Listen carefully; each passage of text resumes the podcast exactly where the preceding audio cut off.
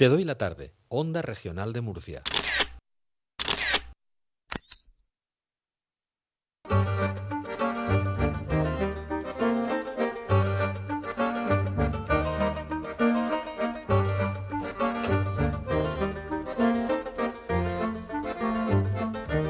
Seguimos, son las 5.46 minutos y vamos a ofrecer esa postal sonora que habitualmente hacemos a estas horas de la tarde. Nos vamos a ir con nuestro compañero Enrique Soler hasta la comarca del noroeste, una comarca que, por cierto, hoy ha sido noticia eh, de portada, ¿no? con ese, eh, llamémosle, confinamiento flexible. Pasan a la fase 1 flexibilizada en la pedanía de Archibel al registrarse unos 22 casos positivos de COVID. Nuestro compañero se encuentra ahora en otro lugar, no en esta pedanía carabaqueña, se encuentra en Cejín. Le saludamos. Buenas tardes. Hola, muy buenas tardes, Lucía, ¿qué tal? Pues encantada de escucharte otra vez. Estamos escuchándote durante todo el día y creo que también es de recibo a los compañeros corresponsales que estáis ahí, bueno, pues al pie de la noticia, pues mandaros un fuerte abrazo y, felicitaros por el trabajo de, esta mañana también, que hemos podido escuchar tanto al pedáneo de Archibel como al alcalde de Caravaca en, muy rápidamente al conocerse la, la noticia y, bueno, conocer también cómo estaban esos vecinos. ¿Dónde estás ahora, Enrique?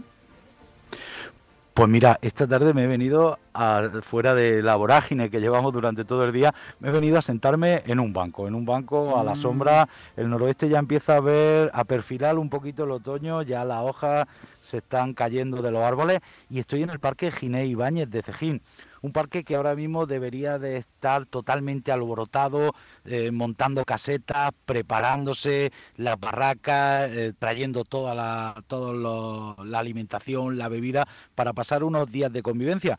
Pero eso, pues por desgracia, no es así. Esta pandemia lo ha frenado todo. Las fiestas de Cejín se suspendían hace aproximadamente un mes y bueno, pues estoy con una de esas personas que ahora estaría loco, por así decirlo, loco perdido eh, montando esas barracas. Juan Andrés Llorente, muy buenas tardes. Hola, buenas tardes a todos. Bueno, pues este año no puede ser. Un poco, ¿cuál sería el ritmo ahora mismo del montaje de esas barracas preparando las fiestas que empezarían en tan solo unos días? Pues sí, sería, la verdad que sería un ritmo un poco frenético porque son los comienzos de, de, todo lo preparativo. Empezamos con los montajes y, evidentemente también las compras de alimentación, bebidas, botelleros.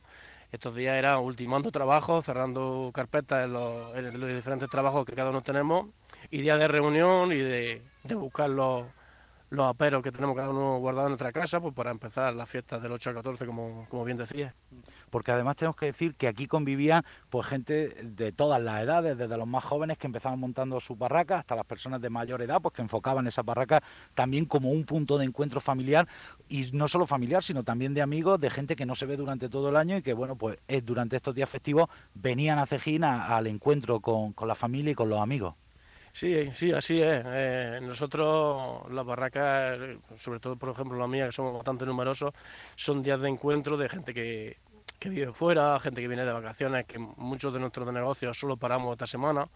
Entonces es un día de encuentro, gente, la gente más mayor, eh, nos juntábamos siempre alrededor más bien de, una mesa y de comida y, los críos más jóvenes, pues siempre había otro ambiente más musical, más festivo, pero que también es verdad que es un, un sitio de escapatoria para ellos y para nosotros. Un poco, eh, este año se cumplía 22 años de, esa iniciativa, tú estás desde el principio, eh, ¿cómo nació la idea?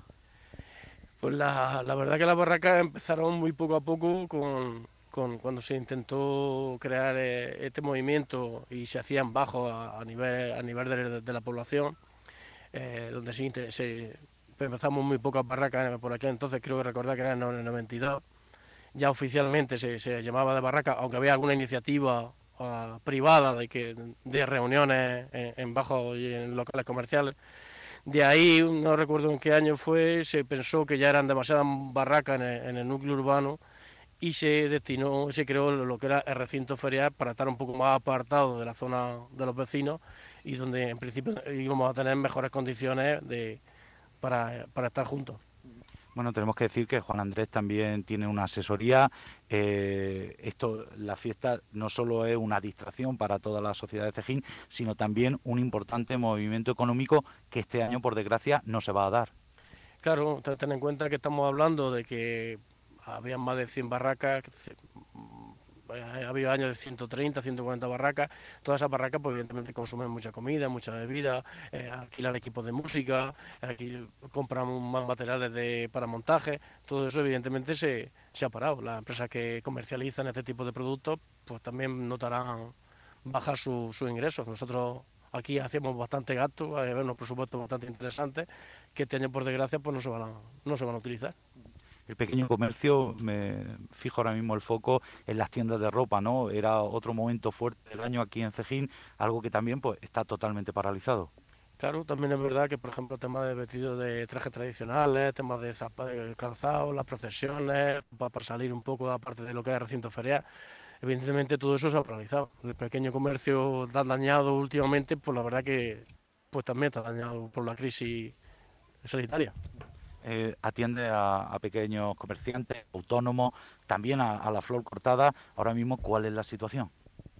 Mucha incertidumbre. Yo creo que lo peor que tenemos ahora mismo es que no sabemos ni cuándo va a terminar esto, ni en qué condiciones vamos a estar. Entonces la incertidumbre eh, está dañando yo creo más todavía que la, crisis. El otro día hablábamos en el programa de agricultura de Fernando Vera con el responsable de Canara Flor, eh, una importante eh, un importante sector también para el municipio de, de, Cejín, que bueno, que no sabían muchísima incertidumbre, pero que se habían tirado a plantar porque no podía el sector soportar dos campañas sin salir.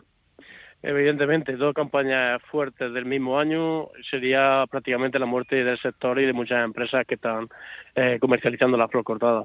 Eh, perdimos la campaña de primavera, la campaña de primero de mayo, donde se hace en pleno confinamiento, donde se tuvieron que cerrar floristerías, donde se, la agricultura paró esa se, se, se perdió. Ahora apostamos o apuestan los, los, los floricultores por la campaña de Todos los Santos, con la incertidumbre de que si puede haber un confinamiento o cierre de empresas, que se puede también venir todo abajo pues lucía una situación como, como muy complicada. le quería saludar, ¿no? Porque, bueno, y precisamente en ese lugar donde estáis, ¿no? Un lugar simbólico hoy, ¿no? De, de lo que eran otros años y ahora mismo, bueno, pues un lugar, un recinto o lugar donde se situaba el recinto más, más vacío y ante esa incertidumbre. Nos decía nuestro invitado que con la vista puesta a la campaña de, de noviembre, ¿no? del Día de, los Santos, porque la Flor Cortada tiene sus diferentes campañas. ¿Cuántos se juegan en esta campaña? Yo creo, creo, creo, que se está jugando la supervivencia del sector, porque mm. lo que hablábamos, dos campañas de las fuertes que son Santos y, Primavera o Primero de Mayo, eh, donde se, ahí se cancelaron bodas, bautizos, eh, fiesta primavera, eh, fallas, todo eso que vino tan mal en ese que, el, pleno el confinamiento se produjo previo justo a esos días donde estaban los almacenes ya completos de flor, esa se perdió totalmente. Si los santos se perdió totalmente, pues muchos no se, sería no sería sobrevivir. el fin. En algunos lugares de, Europa eh, eh, la flor se consideró dentro del sector esencial con la agricultura. Aquí no sucedió así. No sé si eh, hay alguna iniciativa o han comentado ya un poco en Petit Comité de la posibilidad para salvar el sector, ¿no? que también fuera sector esencial. Sé que políticamente se está trabajando en el tema de ayuda y hacer referencia de, mm. zona de Canara, de Canara, que es la zona más importante de flor aquí pero no sé exactamente hasta qué punto hemos llegado. Ya. Eh, y esto es un poco más personal. Cuando hoy se ha levantado, que a lo mejor otros años eh, estaba preparando ¿no? las fiestas, ¿qué sensación ha tenido? ¿Qué ha dicho? Pues lo que hablábamos al principio, hoy era día de, correr mucho por el tema de cerrar trabajos, cerrar carpetas, terminar los trabajos para este fin de semana hacer todo, el montaje, pues la verdad que es un poco triste. Un poco triste porque te pierdes mucho, mucho junto con muchos amigos. Bueno, no queremos que... Bueno, se nos ha emocionado nuestro invitado y es que es un momento, eh, Lucía, pues muy complicado porque era ese momento no solo una fiesta, sino también ese momento de reencuentro, exactamente. Todas las celebraciones evidentemente tienen un carácter popular, eh, folclórico, religioso, pero son los días que tenemos fechados en el calendario para encontrarnos con, con los nuestros, ¿no?